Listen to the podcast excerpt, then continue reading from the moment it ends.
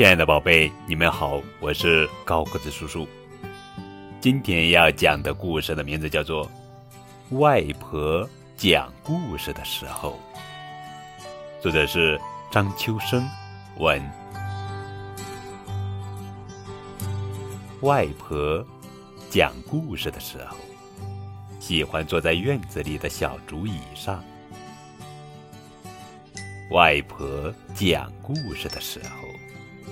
喜欢手拿一把蒲扇。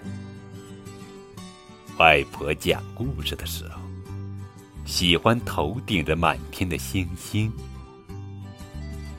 于是，外婆故事里有着院子里栀子花的香味。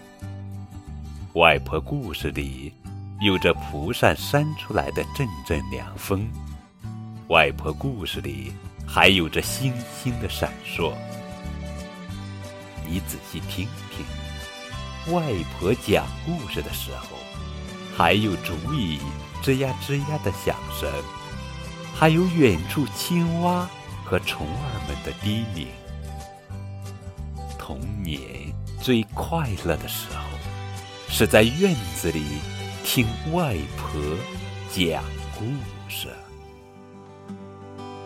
晚风轻拂澎湖湾，白沙滩，没有椰林在斜阳，只是一片海蓝蓝。坐在门前的矮墙上，一片片幻想，也是黄昏的沙滩上，有着脚印两对半。那是外婆拄着杖。